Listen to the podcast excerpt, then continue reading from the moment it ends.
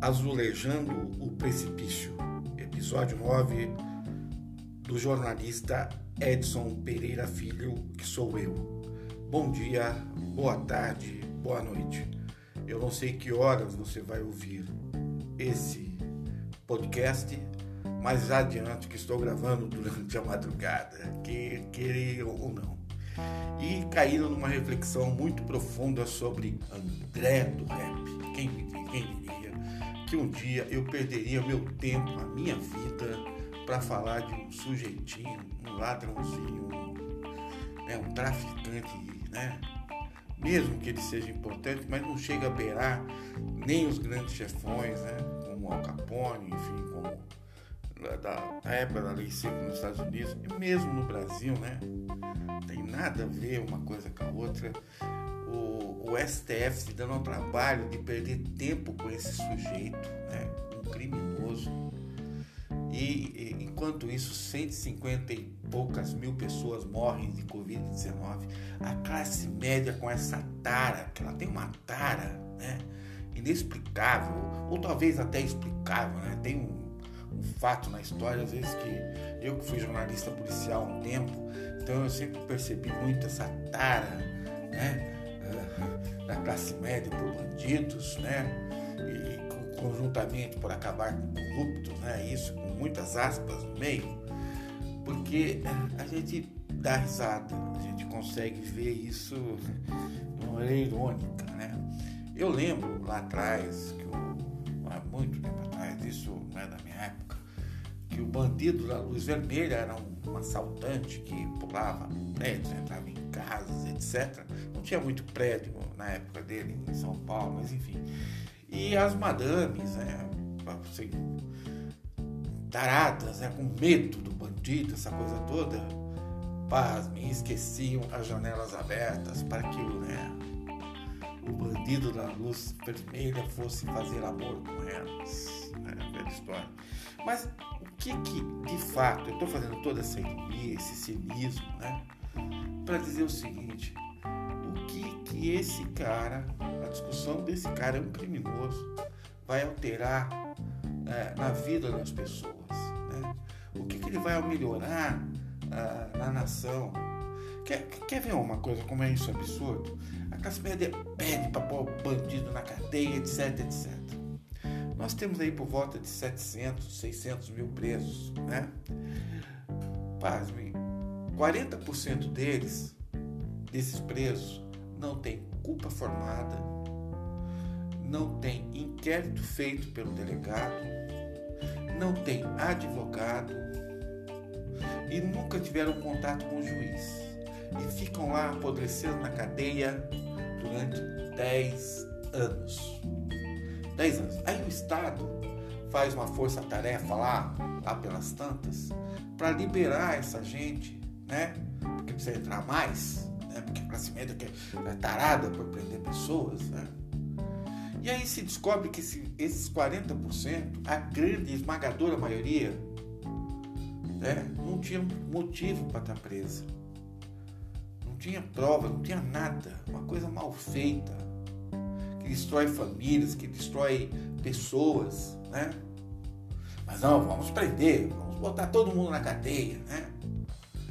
bem, deixando bem claro, a classe média meu não vai para cadeia, né? Não vai porque tem bons advogados, porque no Brasil você sabe com quem você está falando, aquela velha regra, né? você sabe com quem você está falando. É bem isso, né? Isso não resolve nada.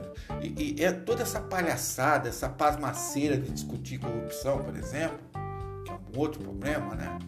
Manteve duas pessoas só na, na cadeia, né? O Eduardo lá, deputado lá, que foi presidente da Câmara, e o senhor Lula, o resto escapou, saiu, ficou um tempo, né?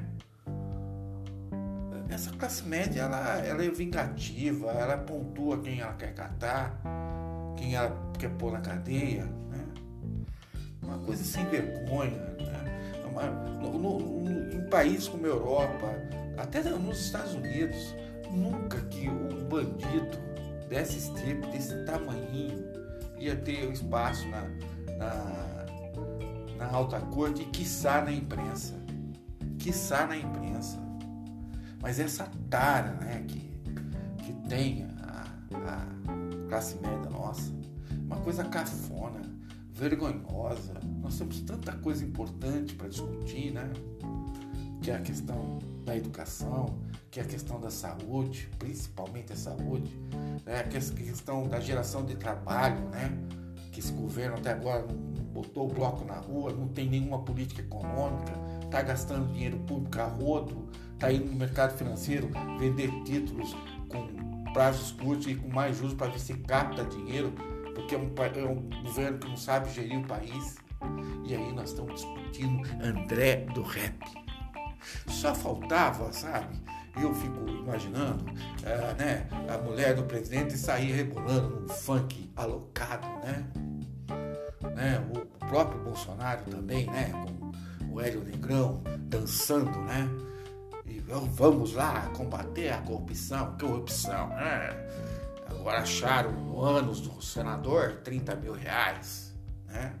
Imagine, um policial federal pela primeira vez teve que lavar dinheiro, lavar dinheiro, o policial federal lavar dinheiro, porque tava, não é lavar dinheiro de malandragem, não, de roubar dinheiro, não, é lavar dinheiro literalmente, porque estava cheio de merda. Isso, é esse, esse país que nós queremos discutir. É, essa classe média ela é horrorosa. Ela é a pior coisa que aconteceu no país. Né? É a pior coisa que aconteceu para os brasileiros. Não caia mais esse discurso de corrupção, disso, aquilo. Nós não pegamos nem em primeiro lugar corrupção, nem nos últimos lugares nós estamos. Nós vamos lá bem lá para trás. Se a gente comparar com os outros países, nosso problema não é esse. Nosso problema se chama classe média, que é tarada por corrupção e tarada por prender bandido. Né? Gente pilantra, gente que participa, na maioria dos casos, de casos de corrupção. Essa gente dinheirada tá tudo metido com isso. Né? Tenha paciência. Já cansou, já encheu o saco. A alta corte do país perdeu um, um tempo com um humilhante, um palhaço. Né? tenha paciência. É, é muita, é muita sandice, né, para não dizer outra coisa. Bom, por aqui termina o podcast. Agradeço aos que tiveram paciência de escutar e, por favor, divulguem é, a coluna Azulejando o Precipício e para todos, repetindo, boa noite, bom dia e boa tarde. Um abraço a todos.